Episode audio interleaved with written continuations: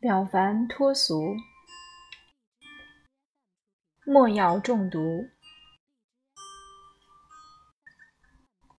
我们小时候对很多东西还不懂得分别，贪念、嗔恨、傲慢等还只是种子，看不出来后果有多严重。就像是食用受污染的水或食物而中毒，刚开始感觉不到毒性的存在，日积月累，伤害越来越重。许多毒物刚开始享用，感觉是舒服的、有快感的，但随着中毒越来越深，痛苦愈来愈烈。一个小朋友，当别人欺负他，他会哭着向长辈投诉。如果是不理智的父母，没有正确的道德观念，就会告诉他以牙还牙来反击，而不告诉他正确解决方法。长此以往，小朋友心里就会建立起负面模式的思考。这种情形。容易发生在父母有暴力倾向或口无遮拦的家庭。我曾发现，有个小朋友才两岁多，刚学会与人完整对话，却特别喜欢讲大人的黄色笑话。我很奇怪，后来才发现，他妈妈就很爱讲这种笑话。小孩子无形中接受这种说话方式，却不知道那是不好的。有些小孩在刚学会走路的年龄，就会用暴力解决事情。更严重的，当他发脾气，又无法对别人使用暴力时，会反过来咬自己来发泄。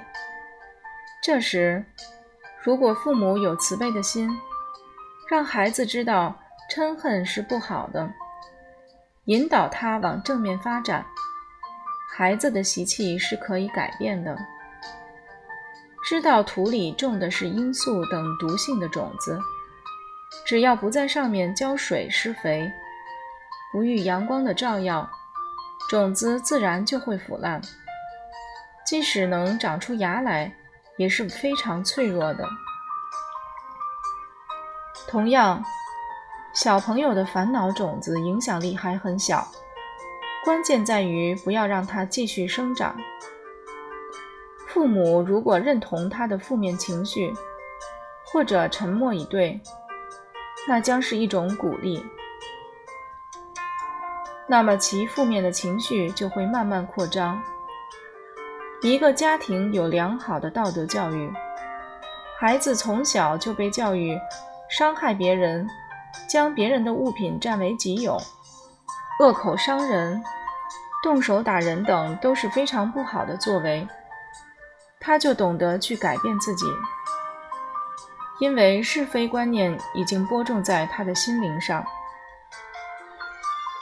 现在有很多家庭却是溺爱胜过于教育，而让小朋友失去是非观念。现实社会对于孩子的教育，都是在拼考学和竞争。这从一个侧面就是在培养孩子的贪嗔痴慢疑。